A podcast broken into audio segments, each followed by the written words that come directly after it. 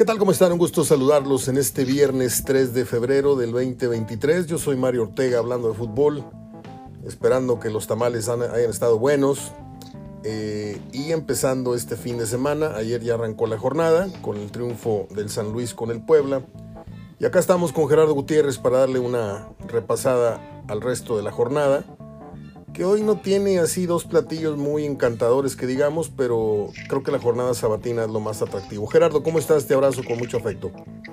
¿Qué tal, Mario? ¿Cómo estás? Buenas tardes. Antes de entrar a la jornada, ¿hay algún otro tema que te llame la atención? Este, algo que se haya dicho con el eco de esto de la conferencia que dio la federación. Ha habido muchas versiones, eh, todas tienen o coinciden con el punto de vista que aquí dimos. Casi todas las versiones hablan de de inconformidad, de que no, no se dieron soluciones eh, totales o completas y pues eh, no estábamos tan equivocados, ¿no? Sí, no, no, como te digo, era aventar humo para desviar un poquito la atención en cuanto a, al tiempo que se va a tomar todavía para designar al técnico. Muy probablemente sea la próxima semana. Este, y debiera ser, porque después de la siguiente semana es jornada doble, la primera jornada doble, este, y hay mucho fútbol en esa semana, la semana del, del 13 al, al, 17. Entonces yo creo que la próxima semana es cuando se supone que, que van a dar algo sobre el técnico, porque ya después de la jornada doble del 13 al 17 faltarían dos semanas para la fecha FIFA. ¿sí? Entonces ya tendría que el, el técnico convocar. Este, pero pero bueno, es desviar la atención para, para la cuestión del nombramiento del nuevo técnico. Otro tema que también podemos tocar antes de, de comentar la jornada es eh, la renovación de Guiñac, que firma por otros dos años, lo cual eh, se traduce en que Guiñac estaría jugando con Tigres hasta los 39 años, Gerardo. Sí, casi 40. Sí, este, me parece bien, digo, me parece bien no tanto el tiempo. Mira, el cuerpo es el que dice hasta cuándo juegas, este, sí. también las, los accidentes, las lesiones, que ojalá no ocurra ninguna, pero yo creo que la renovación va más por el lado de, de un este de un agradecimiento y de un asegurar, eh, bien merecido por cierto, y de un asegurar al jugador eh, que la verdad a nadie, a nadie estorba un Guiñac. Ahorita, al contrario de lo que a cada equipo le falta un Guiñac. Este, y pues tenerlo ahí, pero finalmente pues el cuerpo es el que va diciendo hasta dónde. Eh, yo creo que si hubo una renovación de dos años, que ha habido mucha crítica a Tigres, yo no creo que vaya por ahí porque yo creo que el propio Guiñac es inteligente y han de haber hecho un arreglo, no como, cuando se hacía hace cuatro o cinco años una renovación. Ahorita Guiñac sabe que, que sus años en, en sentido va de, va, va de salida como jugador este y, y, ha de haber hecho una renovación, claro, no, no renovación millonaria, una renovación que a Tigres convino, que al propio jugador convino y que finalmente el que sale ganando es eh, eh, la afición Tigres, el fútbol de Tigres, eh, al mantener un elemento en el, en el plantel como Guiñac, ¿verdad? Pero aquí lo que, hay que hay, habrá que ver es la única parte que tiene signo de interrogación.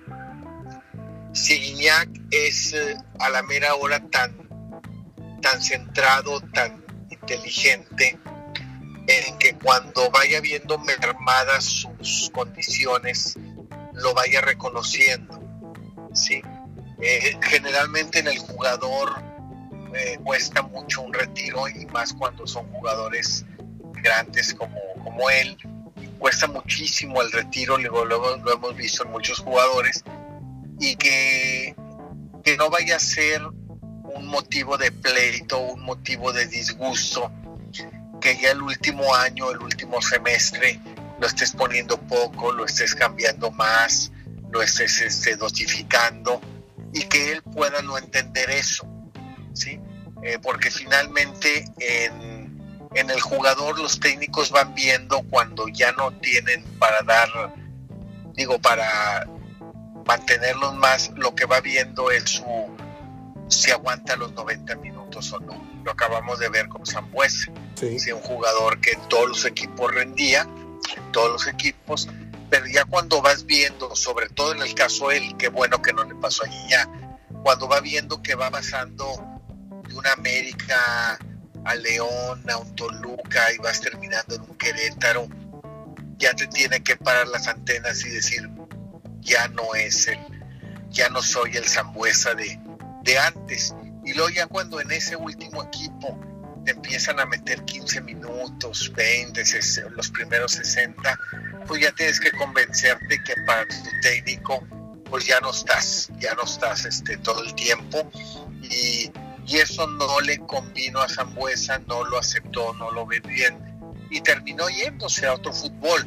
¿sí? Entonces, ojalá en el caso de Guiñac, desde el momento que renueva contrato, este, considere esa situación, considere que, que, el último año, el último semestre, podría ser o debe estar preparado para un año de, de salida, o sea, de salida futbolística, no de salida de la institución, porque creo que la institución al asegurarlo a sus 39 años es para que se quede aportando más al, en, Tigre.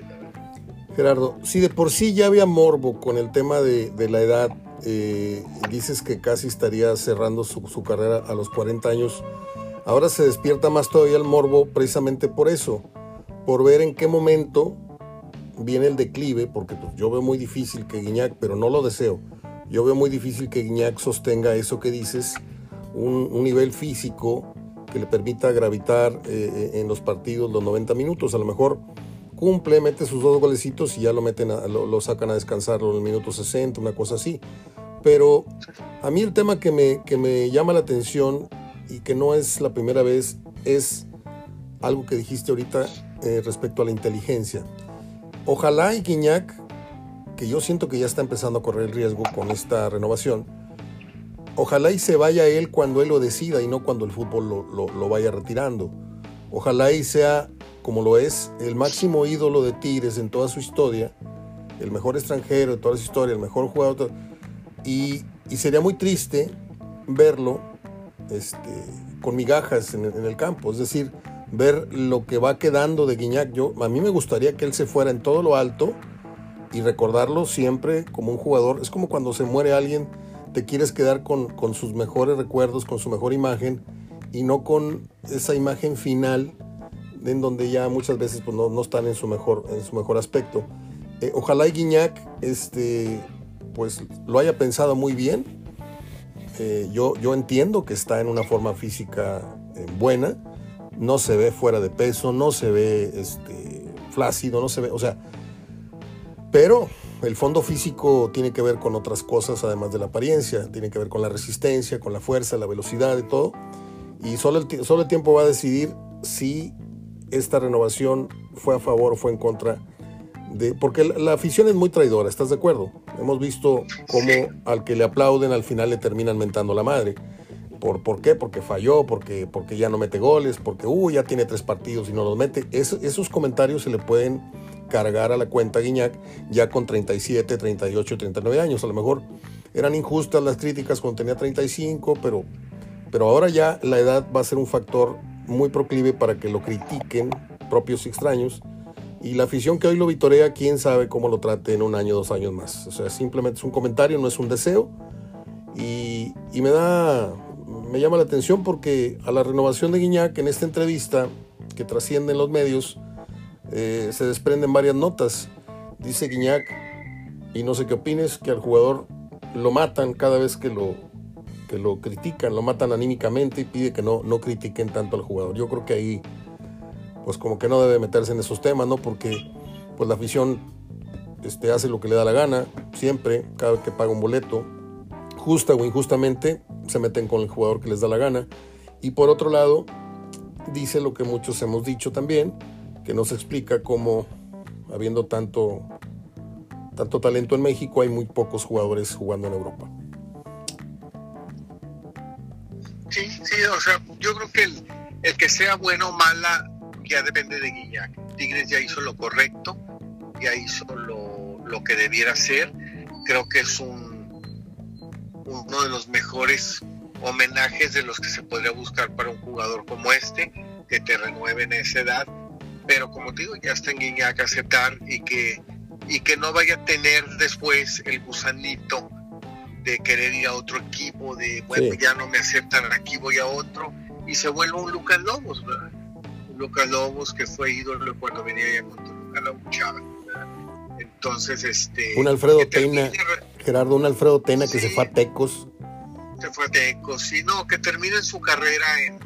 Que termine su carrera en Tigres, que después se pueda sumar a, a los talentos de, de lo que pueda aportar fuera de la cancha pero que realmente él mismo vaya reconociendo y, y no quede en el jugador eso de que todavía el último semestre puede estar 90 minutos, porque hay que tomar en cuenta una cosa, Mario. Cada vez le van a ir poniendo más jovencitos a marcar, ¿sí? Este, yo no dudo en, en los cuidados que tenga Guiñac de su persona, siempre lo ha tenido, pero los rivales, los técnicos rivales, cada vez le van a ir poniendo más jovencitos a marcarlo, este, que corren más, que tienen 18, 20 años menor que él y pues ese, ese aspecto también va, hay que tomar en cuenta. Sí, la anticipación y todo esto. Y de la posible incorporación de Guayala a Tigres de nuevo, pero ahora en la parte estructural, en la parte del organigrama, ¿qué opinas? Pues Guayala es uno de esos casos que era lo que comentábamos, ojalá no le pase a Guiñac. Yo creo que tenía para más, ¿eh? tenía para aportar más este, pero creo que en los últimos semestres se volvió muy cómodo, se volvió un jugador muy cómodo, este, estuvo muy cómodo aquí y prefirió ganar dinero en la banca que terminar jugando en otros clubes, o sea, terminó más eh, priorizando el aspecto económico que el aspecto de, de poder seguir aportando, como ahorita Dueñas decidió irse a aportar a, a, a, Juárez, como el Chaca se fue a aportar a Juárez, y él no, él tuvo esa oportunidad, tuvo esa oportunidad antes que los que te mencioné de ir a otro equipo o a, o a Juárez, pero no, decidió no sacrificar lo económico y seguir ganando bien sentado en la banca, al grado de que pues fue, perdió un año, perdió un año y medio, perdió un año y medio en la banca y cuando quiso irse pues ya no, ya no encontró este, el fútbol así las cobra de repente, vienen otros, otro técnico tiene otra idea y quiere más, fue a San Luis, fue a San Luis y va a quedar ahí, pero después le, presentaron otros jugadores al técnico y dijo me quedo con los más jóvenes y, decidieron no firmar a, a Uguayala y Uguayala pues tuvo que, que adelantar su retiro, tuvo que anticiparlo, pero yo creo que Ayala cuando salió el Tuca Ferretti tenía para un par de años más seguir jugando. Me regreso un poco al tema de selección nacional, porque trasciende que Diego Coca eh, se agrega a esta lista de posibles eh, candidatos al TRI. Ya se reportaron con él, ya lo contactaron y ahora viene la entrevista formal con Ares de Parga y con Ordeales. ¿Qué posibilidades le das tú? ¿Qué porcentaje de posibilidad real le das tú a Diego Coca para llegar a la selección? Depende de la fuente, Mario, de dónde, de dónde surgió eso. Emana la fuente de David Medrano. Bueno, él, si llevas la cuenta, Mario, el 48% son ciertas y el 52% son falsas. De acuerdo. Entonces yo quiero, quiero irme por la falsa, ¿sí? Bueno. Quiero irme por la falsa, este, que no nos vean la cara, Mario, porque creo que ahorita, creo que van a entrevistar al Chelis también por ahí van a entrevistar a, no sé si Diego Malta viva. ¿Qué traes, ¿qué traes con mi amigo el Chelis, hombre? No seas tan, no, seas tan cruel. No, Mario, es que, es que están desviando la atención. Están desviando la atención porque creo que. Diego Malta. Creo, creo que el piojo, creo que Tuca puso mucho de así calladito, calladito pero encendió la mecha, ¿verdad? Creo que el, el, Tuca encendió la mecha porque el candidato ya era el piojo. Sí, yo creo, yo sigo pensando que es el piojo. Si tú me preguntas a mí de todos los candidatos y los que siguen sumando, yo veo un 80% que es el piojo.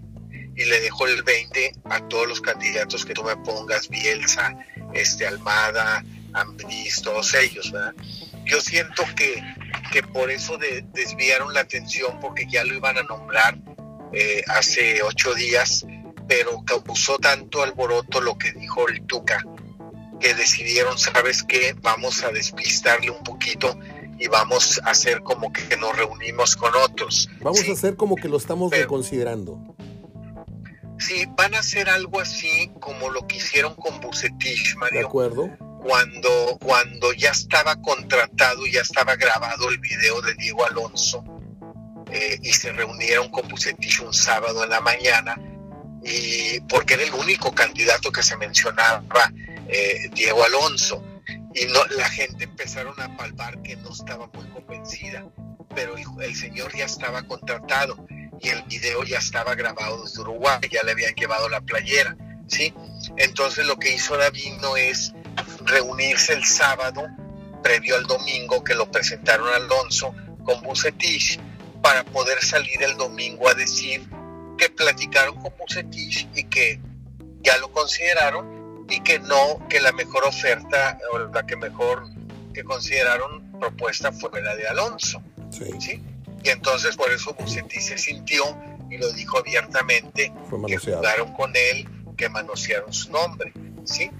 Este, entonces yo veo lo mismo de Coca. A ver, ¿sí? a ver, veo, exactamente lo mismo de Coca. Yo creo que Coca, eh, si lo entrevistan, bueno, pero no está, yo creo que no lo tienen considerado. De acuerdo. Me regreso al tema de Bucetich porque me llama la atención. Eh, ¿Quién crees tú que haya sido el gestor del manoseo en el tema de Bucetich en esa ocasión? Y te pregunto por esto, porque era cuando Davino estaba en funciones y Davino fue jugador pues, de Bucetich. Pues yo se, yo se la atribuyo a Davino.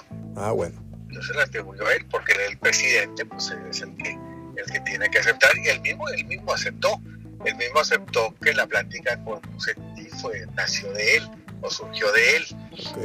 Y a Bucetí lo que le molestó es que lo estuvieran entrevistando un sábado a las 10 de la mañana y el domingo a las 7 de la noche ya estabas presentando con video de Uruguay a, Diego Alonso. Sí. Entonces, eh, era, era sumar otro candidato para decirle a la gente, mira, hubo más candidatos. Sí, era Pasarela, Bucetich y Alonso. Sí. sí. mira, mira ahorita, yo vuelvo a lo mismo, Mario, este, hay más política en el fútbol que en la política. Este, el señor que está de presidente ahorita eh, nombró a, la señora Sherman y a, y a, Juan Augusto López como candidatos y, y ya empezó a escuchar ruidos y ya empezó a escuchar no muy buenas cosas y, dice, no, pues ahora va a haber una votación interna. En Morena va a haber y va a haber más candidatos. Pero sus candidatos son esos, No, es Sheinbaum, Sus candidatos son esos. Entonces, aquí, aquí la cuestión es igual. Van a seguir sumando y van a seguir entrevistando gente. No dudo que entrevisten a Gabriel Caballero, la que salió de, de, de Mazatlán para sumar nada más candidatos, ¿sí? Pero todo, todo apunta a, al Piojo y todo apunta a, entre el Piojo y Almada. Y de los dos creo que se inclina un 80-20.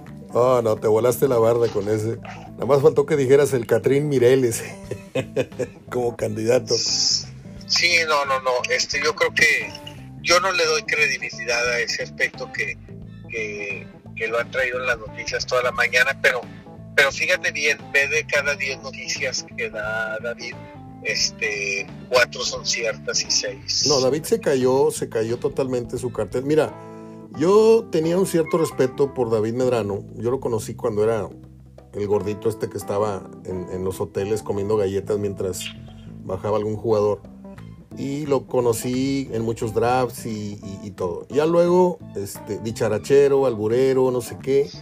Y luego se nos volvió loquito ya cuando lo hicieron, este, lo, pasaron de la tribuna al, al, estudio para que comentara partidos. Le reconozco que tiene su curso de entrenador, pero creo que habla de más en la cuestión técnica.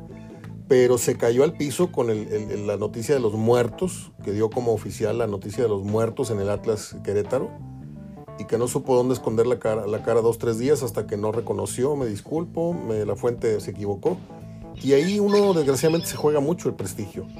Y a partir de entonces, tienes toda la razón, le llevamos la cuenta y de 10, por lo menos 5 son pronósticos o, o noticias falsas o equivocados.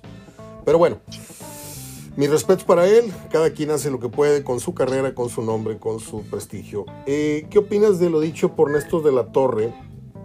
Eh, no sé en qué concepto tengas en esto, creo que ya lo habíamos hablado, yo lo tengo en alto concepto. Sí, y, y, creo que es un tema que hay que desempolvar, ¿no? México no tiene un estilo de juego. Ya el problema no es quién venga, a quién traiga, sino el problema es que no tenemos una formación desde abajo en donde los muchachos de 12, 14 y 6 vengan ya con una estructura, con una idea que moldee o, que le dé figura a un, estilo de juego propio de la selección mexicana. Cada técnico que viene hace intentos porque jueguen a lo Martino, a lo Osorio, a lo La Volpe, a lo La Puente, a lo esto, y, vamos cambiando de, Es como cambiar de, vestuario, ¿no? Ahora queremos ser chaborrucos, ahora nos vestimos como clásicos y ahora nos vestimos... Yo creo que sería bueno eh, que se considerara esa idea, ¿no? De decir, bueno, a ver, ¿qué condiciones tiene el futbolista mexicano? ¿Somos habilidosos? ¿Somos pícaros o tienen picardía? ¿No somos muy dotados físicamente? ¿Cómo le conviene más al futbolista o al fútbol mexicano desarrollarse en vías de un mundial? Y creo que ese tema nunca se ha abordado con seriedad. No, no, no nada más es un estilo de selección, es un estilo dentro de la formación que tienen en sus clubes. Por eso. Este, lo vemos con el propio Monterrey. Este, estaba figurando en Raya 2 Ángel Zapata, este, y de repente, pues es el que está figurando. Pues dámelo para primera, para el juego del fin de semana o para que venga a los siguientes juegos. Y lo llama Bucetich y lo pone a jugar distinto. Si el muchacho hacía las cosas y había brillado en Raya 2 haciendo las cosas por dentro, pues yo lo voy a poner por fuera, ¿sí? Y lo ponen por fuera y el muchacho no resultó. Y se quemó el muchacho y el muchacho no está considerado esta temporada dentro de las convocatorias que está haciendo de los jóvenes, ya está convocando a otros, este, a Tona, este muchacho Tona también de Rayados, pero ese muchacho, pues ya cuando tuvo su oportunidad en Rayados no la hizo, pero no porque no, no por cuestión de capacidad, sino lo trajeron a hacer algo muy distinto a lo que hacía en Rayados, en la propia institución. ¿sí? Entonces, hay una falta de, comunicación entre Nico Sánchez y, y Bucetich, la misma gente de, de fuerzas básicas, pues eso, ¿cómo no puede pasar a nivel nacional también? Un estilo de selección distinto al de tu club y luego también distintos estilos de selección de acuerdo al técnico que venga, pues es obvio que, que no se adapten o no se alcancen a, a consolidar los muchachos. Me recordó a este muchacho último que después pasó a Cruz Azul y después ya no supe qué equipos va. Domínguez, que prometía, ¿no? Era un jugador interesante, sí, eh, habilidoso y de repente lo secaron aquí. Sí, sí, Domínguez, este, está muy chaparrito él, después fue a Tijuana, Tijuana con Misael Domínguez. Sí, no, no, no cuajó, no cuajó como muchos, como la mayoría, pero, pero los cambios de estilos, los cambios de, formas de pensar de los técnicos cuando todavía no maduran, y pues es como terminas con, con los jugadores, ¿verdad? Entonces, es lo que es lo mismo que pasa en, México. Gerardo, eh, jornada 5. Pasa, sub-17, hacen un gran papel, pero no son después del estilo del técnico que está en la selección mayor. Muy bien, entremos a la jornada 5. Te decía, ayer arrancó. Espero que hayas visto el partido, creo que sí. Y no sé, no sé si a estas alturas de tu vida, de tu partido, eh, un gol como el de Güemes te concilie con el fútbol. Digas tú, valió la pena estas mendigas dos horas que vi, vi este partido, del que no esperas mucho, un San Luis Puebla. Y de repente ves una volea de fuera del área, así de aire, ¡pum! Que te recuerda lo de, lo de yo más que la volea de Braulio Luna me recuerda mucho el gol que le hace Chaco a Pumas una noche en Seúl, porque fue más de frente y lo de Braulio Luna fue una media vuelta de aire y esta la agarra. No sé, a mí me, me, dejó un gratísimo sabor de boca el partido en el segundo tiempo y el gol es, es de los mejores del torneo desde ya. ¿eh? Sí, el, partido no estaba tan bueno, pero creo que, que lo hizo San Luis bueno después del gol. Este, golazo. Y después pues viene el penal fallado, pero después viene el autogol al final, el autogol que es el que le da la, la victoria, pero el segundo tiempo muy agradable y qué bueno por ese gol. Ojalá se sigan viendo más goles como ese. Pero a veces ese tipo de goles se dan en los partidos que menos lo esperas. Sí, señor. Como este de San Luis Puebla, que la verdad, digo, vienen tres partidos en fila contando San Luis Puebla, que, que la verdad en el papel no te dicen nada. Eh, hoy era el 10 contra el 12, ahorita a las 7 es el 14 contra el 15, que es de Caxa Tijuana y a las 9 es el 18 contra el 13, que es Mazatlán Juárez.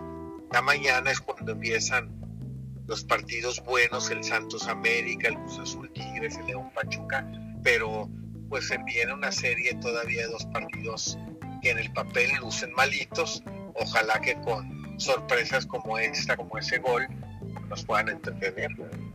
Sí, yo publicaba hace rato que el viernes botanero pues no alcanzó más que para bistec del 7 y, flecha, ¿no? Porque va a estar muy jodida la, parrilla hoy, pero, pero vamos, vamos a esperar, digo, siendo sarcásticos, pero es la verdad.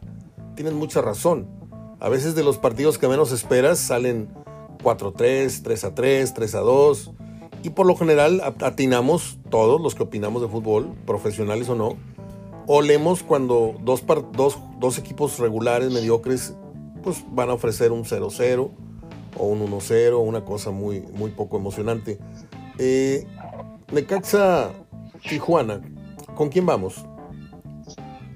Yo voy con Necaxa. Vamos con Necaxa. Mazatlán Juárez, ¿vas el empate o vas Mazatlán? Voy al, pues cambio de técnico, ya le estaban tendiendo la camita a este, Caballero. Voy con empate.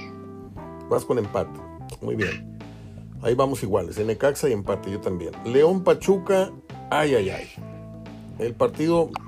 ¿Tiene morbo este partido o ya no? No, mira, han sido muy serios cuando se enfrentan de la misma casa, de verdad, Mario, han sido muy serios. Yo también coincido en eso de que por más intereses que se jueguen, un futbolista que tiene hijos, que tiene esposa, un técnico, no se pueden prestar tanto a, situaciones de, de, componentes o algo. Yo ya no le veo morbo en el sentido de, de quién conviene que gane. Pues aquí es el 11, León recibe como 11 al superlíder Pachuca, ¿verdad? Este, sin embargo, pues el León no viene, jugando tan mal. Este, yo le voy a empate. Yo voy a ir Pachuca. Cruz Azul Tigres. A ver, ¿Crees que este juego es el que reviente al Potro Gutiérrez o aquí se levanta Cruz Azul? Yo voy, yo voy Tigres, ¿eh? Ya lo dije, el 80% de los partidos que juegue Tigres aquí o fuera, tengo que ir con, el peso de la nómina y de jugadores. Y no es ser localista, ni es porque yo le vaya a los Tigres, porque lo mismo voy a decir de Monterrey, que quede claro. Eh, voy Tigres, pero ¿qué opinas tú del Cruz Azul? ¿Está a modo para ganarle? Sí, voy Tigres también, pero yo creo que cualquier resultado va a dejar este, una crítica para alguno de los técnicos. Si es Coca el que pierde, mira, ya llevas tres sin ganar y mira, ahora pierdes con Cruz Azul o empatas con Cruz Azul.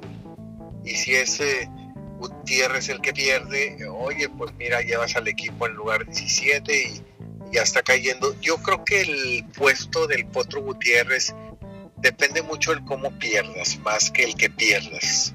Si yo creo que todavía tiene algo eh, eh, Cruz Azul que ha batallado tanto para encontrar técnicos y no los ha hallado, después de una buena temporada, porque lo rescató realmente la temporada pasada, para un inicio de cuatro jornadas, yo creo que todavía tiene algo de, algo de crédito eh, Gutiérrez, pero va a depender mucho el modo como pierdas. Si, pierdes con un 4-1 o algo, pues sí, a lo mejor va a tener que salir, ¿verdad? Pero voy Tigres también. Tú eres, tú eres muy decente, ¿eh? Eh, yo te pregunto esto desde esa, desde esa óptica. ¿Tiene algo que ver la pinta de, Potro Gutiérrez con la grandeza de la institución? Te digo porque al Potro no le falta un, trapito rojo en el hombro y, la gorra y, parece viene, viene afuera de un antro. O sea, no es el técnico que tú dices híjole, si su capacidad fuera superlativa, no me interesaría tanto eh, la pinta, pero pues como que se baja el serio y no contiene. Yo no veo al Potro Gutiérrez con muchos argumentos con los cuales agarrarse a la larga. Le puedes ganar hoy a este y pasó mañana perder, empatar, pero a la larga no le veo la personalidad, pues, para decirlo ya más correctamente, para que se sostenga en el puesto de Cruz Azul. ¿Tú lo ves así? Mira, Mario, al técnico mexicano esa es la parte que le he criticado yo mucho. Le falla. A mí me gustaría que hubiera 18 técnicos mexicanos en el fútbol, pero también hay que ser autocrítico y hay que también voltear a ver y le falla mucho la preparación, le falla mucho el aspecto que es cuidar tu aspecto. Sí. sí.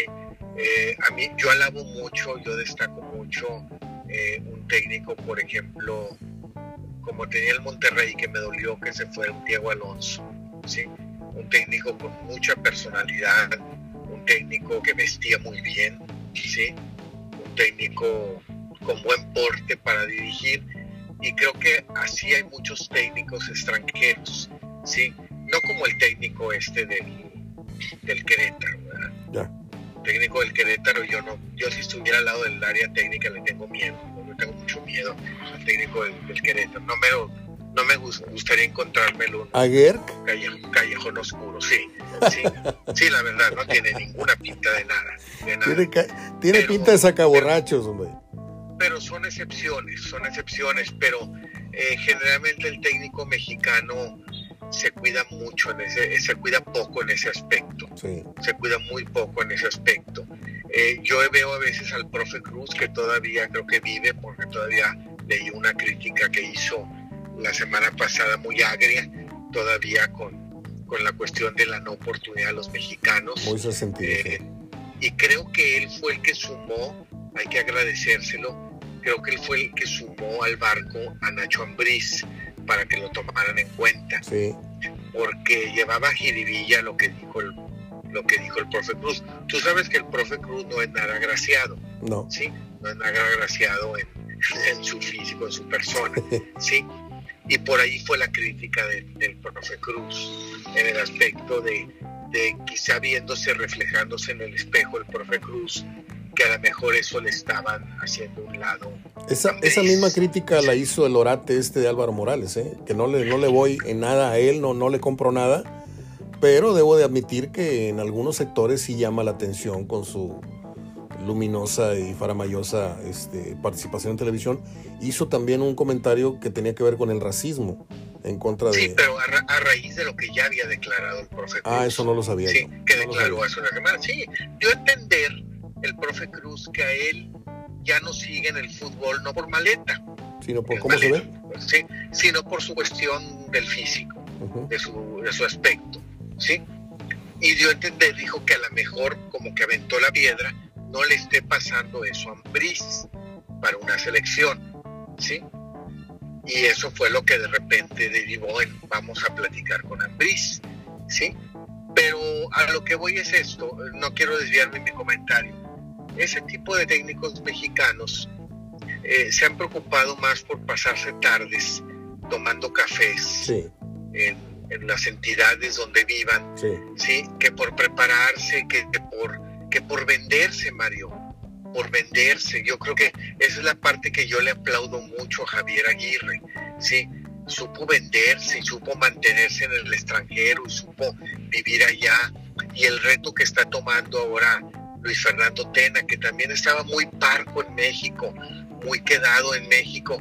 ¿Sabes qué? Me voy a agarrar a la selección de Guatemala. Yo creo que ese, ese paso es lo que le ha hecho falta, le he criticado mucho al técnico mexicano, saber venderse, saber creer en él, saber vestirse, saber expresarse. Y, creo que no, no, no lo hay por ahí, en el técnico no cuida. Coincido mucho lo del Poto Gutiérrez contigo coincido muchísimo. Este necesitaría cuidar más su aspecto, sí, más su aspecto, no, no querer ser, tú lo ves Mario, deja tú lo que comentes que parezca. Haz de cuenta que es un jugador más en escena y ella no es jugador, ella es un técnico de fútbol, ¿sí?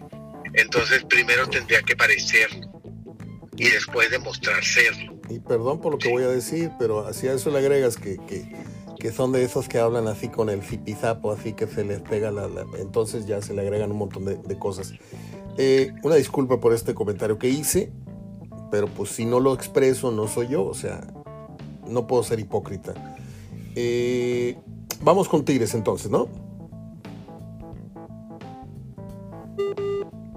se cortó la comunicación, ahorita se reconecta Gerardo me debe estar escuchando. Yo estoy de acuerdo en que deben de cuidar su imagen, pero el piojo se fue hasta el otro lado, ¿no? Con esos trajes de capulina, este, que por lo general se los compra más grandes que su talla. Eh, el siguiente partido en cuestión es Santos América. El sábado va a estar extraordinario, va a estar muy bueno, porque tiene esta cartelera. Voy a cortar la llamada y estoy ya marcándole otra vez a Gerardo no pasa nada. A ver. Véngase bañado. Aquí contesta en este momento, Gerardo. Santos América, Cruz Azul Tigres y León Pachuca. El orden correcto es León Pachuca a las 5, Cruz Azul Tigres a las 7 y Santos América a las 9. Por alguna extraña razón Gerardo perdió la conexión porque estoy marcándole y no entra la llamada. Entonces voy a esperar a que me marque él. El domingo, Pumas Atlas, en este horroroso, espantoso horario del mediodía. Comentado pocas veces esto, pero eh, en estos casi 40 años que tenemos hablando de fútbol, cuando estuve en los medios eh, públicos, pues proponía yo ciertas coberturas, me las autorizaban y pues nos arrancábamos, ¿no? A Guadalajara a ver fútbol. Íbamos a ver Tecos, íbamos a ver al Atlas, íbamos a ver las Chivas, fuimos a ver a la UDG. Y regresamos con muchas entrevistas, muchos saludos grabados, muchos teléfonos, muchas relaciones con muchos periodistas. Hicimos más de 100 relaciones con periodistas de todo, de todo el país. Y nos tocó ir varios a varios partidos. Yo creo que habré pisado la cancha. Yo estuve en la cancha el día de la final Pumas América. Ahí estuvimos atrás de la portería de Adrián Chávez. Yo vi el gol así de frente. De cuenta que si el balón hubiera roto la red, me hubiera pegado en la cara. Prácticamente estábamos atrás en ese, en ese enjambre de fotógrafos y de periodistas. Y, les digo, no estuve en no menos de unos 10 partidos en cancha de Pumas. ¿sí? Desde un América Pumas en los años 70, cuando Dirceu Bill Faria y todos esos. Le metió un 4-2 a América a los Pumas y hizo una bronca tremenda, ya la conté, botellazos y la madre. Y estuvimos en la final y estuvimos en un partido en familia que le ganó Pumas a Tigres. Había como 1.200, mil personas, pero jodidísima la entrada. Y no le miento, un sábado a las 5 de la tarde, no sé si estaba vetado el estadio, la madre, pero había muy poquita gente.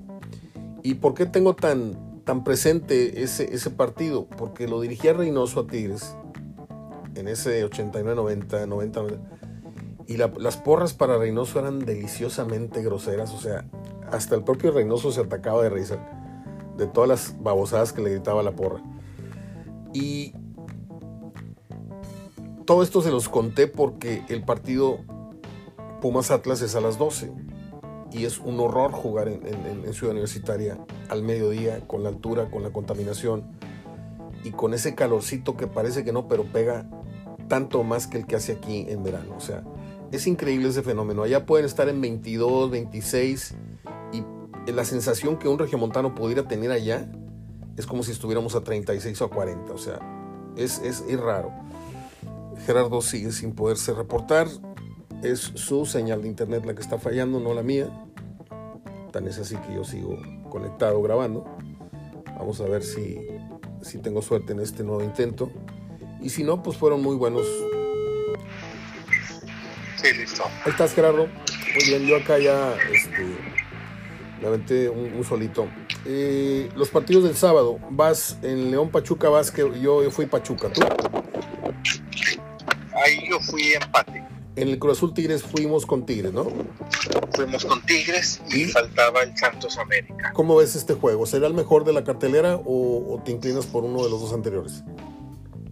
Me inclino por este y me inclino por el de Monterrey Toluca también. Que puedan ser los mejores. Ok. Bueno, el domingo, Pumas Atlas. Estabas fuera del aire. Bueno, en este, en este de Santos América yo creo que, que va a ser empate. Va a ser empate. No sé por qué, pero creo que gana Santos. Eh, estaba comentando, Gerardo, mm, ahora que tuvimos este problema técnico, ¿cuántas veces habrás estado tú en CU, en cancha de los Pumas? Yo comenté que no muchas, yo la verdad no muchas, 10 veces a lo mucho en 40 años. Y qué difícil es ya no estar jugando, qué difícil es estar en el estadio, en la cancha, soportando el horario de las 12, la contaminación, el calor, que parece que no, pero hace mucho calor no estando necesariamente a la temperatura de acá de Monterrey. Y sigue siendo, pues, una estrategia, ¿no? Jugar y desgastar al rival esa hora, pero no deberían de existir ya más los partidos a las 12, ni a las 2 de la tarde, ni a las 3 de la tarde. ¿Te acuerdas cuando Santos jugaba a las 3, 4 de la tarde? O sea, era una cosa infernal. Eh, ¿Por qué se sigue permitiendo esto, Gerardo? Pues porque son los horarios que pone cada club digo, también es el factor horarios juega, eh, el que está acostumbrado también cada, cada este, cada club con su afición, ¿sí? Y mira, Mario a veces va también en un aspecto cultural, un aspecto gastronómico, un aspecto eh, ahí se consume mucho, es muy clásico en el estadio de Pumas, los tacos de canasta. ¿sí? Pero se venden más los tacos de canasta en juegos de mediodía, en domingo, que en juegos de sábado en la tarde o, domingo en la tarde, ¿sí?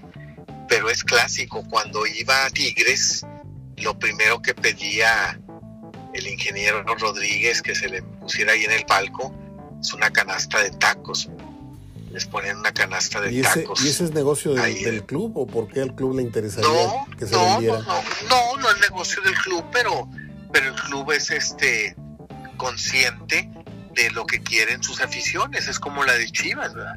La de Chivas jamás fue al estadio o aceptó esos famosos kioscos adentro del estadio de venta de hamburguesas y de pizzas, lo vio muy americano. Tuvo que doblar las manos don Jorge Vergara, que en paz descanse, y ve al estadio de, Chivas y puso afuera una vendimia con mesas, sillas y se llevó a las tortas el pesebre de acá del Jalisco y se llevó la carne en su jugo y se llevó las guasanas y todo lo que le pedía a la gente la gente no iba porque decía es que no es lo mío. El Jalisco me gusta porque están las tortas, el pesebre y están los WhatsApp. Los árbitros por eso se tardan más en la cédula en el Jalisco, porque apenas pitan, terminan y lo primero que hacen es comer sus tortas que mandaron comprar en el pesebre. ¿sí? Entonces son cuestiones eh, culturales, gastronómicas, entonces la gente es muy clásico, es muy clásico, así como aquí en Monterrey las semillitas no tener semillitas. Yo, yo te soy sincero, todavía es tiempo que, no me acostumbro a entrar sin semillitas al estadio o comprarlas adentro, sí. Pero ahora que fui al primer partido de Tigres no encontré en los alrededores, creo que ya lo sacaron a la, a la, calle, a los vendedores allá por Barragán y por ya no, ya no los dejan estar adentro. Y la verdad, este, pues me sentía muy inquieto, me faltaba algo me faltaban las semillitas. yo, yo, me acuerdo que yo llegaba al estadio y lo primero que hacía era buscarte y yo, saca, yo siempre compraba dos paquetes largos de semillitas y tú muy serio volteabas y me enseñabas tus semillitas como diciendo, aquí traigo, lárgate de aquí. Y ya me iba yo con mis semillitas, ¿verdad? Pero ya le iba luego, le iba yo, luego le ofrecía a Cerón, o le ofrecía a Rambide, o le ofrecía a, a, todos mis amigos ahí en la cancha. Pero siempre me acercaban contigo y tú me sacabas tus semillitas me diciendo, ya tengo, gracias. Vete. Quiero estar solo, vete. No, no, pero en Pumas, fíjate, Pumas es muy clásico los tacos en canasta al mediodía. Sí. y tú lo sabes muy bien porque estuviste en Guadalajara. Se he cubierto tres juegos de noche y cuatro de día en el, en el de Pumas. Cuéntale a la gente, este, estuviste mucho tiempo en Guadalajara. Viví dos años casi, sí. Pues es mucho, porque yo, yo con cuatro días y me sacaron a patadas, pero no, no es cierto. Este, qué bonito, ¿no? Es, las diferentes tradiciones. Por ejemplo, acá en el TEC, eh, la tradición era comerte una torta del minuit entrando o saliendo, ¿no? Este, y ahora creo que hasta hay un Tim Hortons y hay este negocios así muy gringos. Eso no lo aceptó la gente de Mira, la gente del Jalisco la ves dentro del estadio con su torta ahogada en bolsa de plástico, ¿sí? Agarra su bolsa de plástico como traer un pececito y traes el que acabas de comprar y traes la torta ahogada, Qué rico. ¿sí? compra las guasanas, ¿sí? Eh, compras este, calientes, también te dejan entrarlas al estadio. Este, no son las papas esas de las marcas sabritas que vemos en los son, papas en celofán son esas papas que hicieron el sartén este papas fritas entonces cada cada ciudad tiene sus costumbres sus tradiciones. Mucho de Pumas creo que va por ahí. El factor calor, que a lo mejor el Puma lo aprovecha mejor, el factor horario que ya acostumbra a su gente.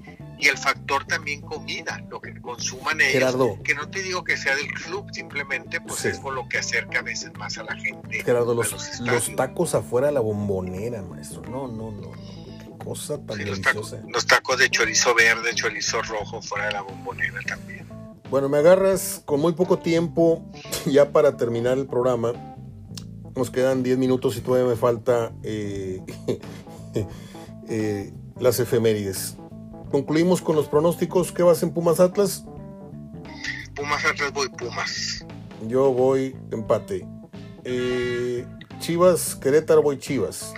Voy Chivas yo también. Y Monterrey Toluca vamos Monterrey. Voy Monterrey también. Gerardo, espero que tengas un fin de semana de mucha vendimia en tu negocio en las pizzas Luca. ¿En qué teléfono te pueden pedir una pizza? Estoy en el 8114-770527 y también 8114-770528. Estoy acá en Santa Catarina. Bueno, está grabado, entonces la gente le puede regresar para apuntarlo. Si usted quiere conocer a Gerardo Gutiérrez o lo que queda de él, márquele con el pretexto de pedir una pizza, va y la recoge y ahí se hace una foto con el gran Gerardo Gutiérrez que está con nosotros a partir de esta temporada, el anterior. ¿Cuánto, cuánto iniciamos? ¿Este año o el anterior? El año pasado. Ah, el año pasado. Pero siempre, estamos, siempre, siempre estamos, hemos estado juntos, ¿verdad?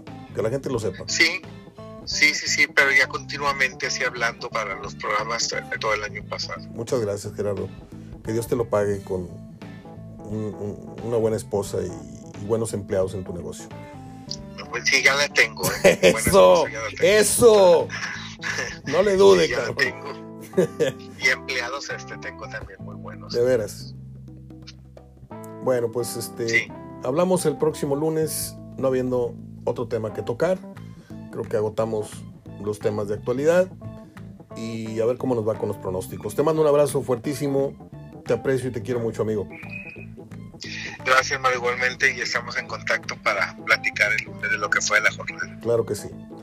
Hasta aquí la participación del joyero anónimo más importante de la ciudad, Gerardo Gutiérrez. No, no se crean, no se crean, es periodista y es restaurantero, pero este, tiene una joyería, es, es, es, es, es un negocio secreto. Eh, se anunciaba en Génesis FM, pagaba un dineral por la publicidad. Bueno, hasta luego, Gerardo, bye. Qué bonito viernes, qué bonito. Vamos con las efemérides, porque se me acaba el tiempo.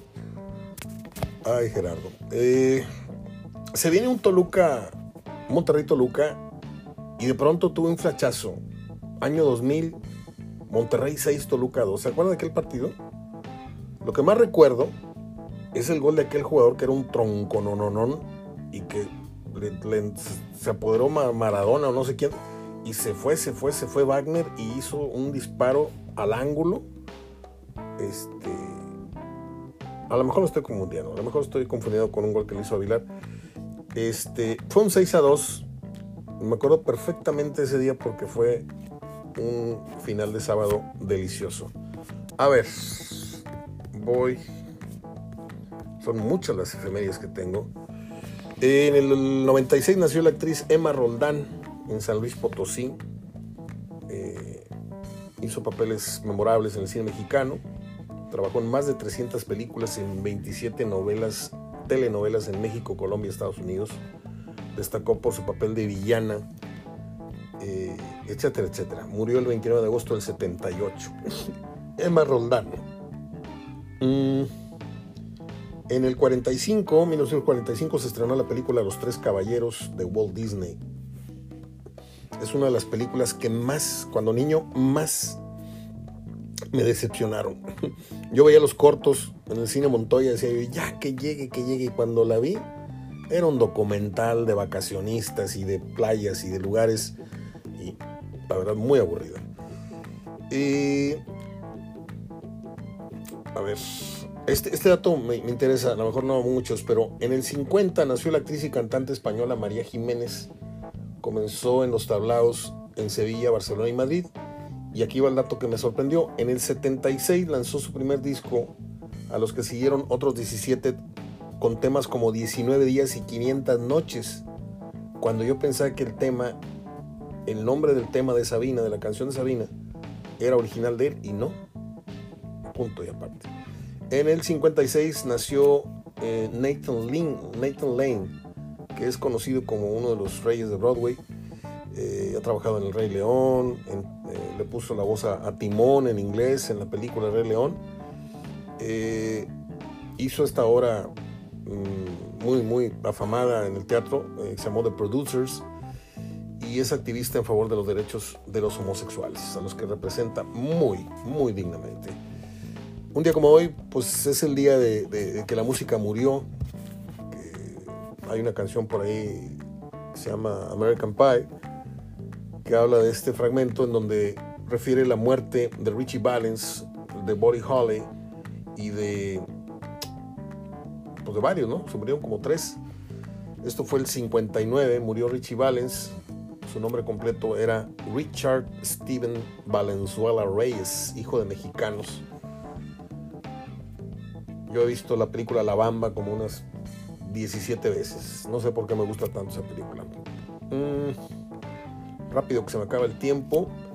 En el 94 murió el actor mexicano Raúl El Chato Padilla, quien actuó más de 15 años en el programa El Chavo del Ocho y del Chapulín Colorado.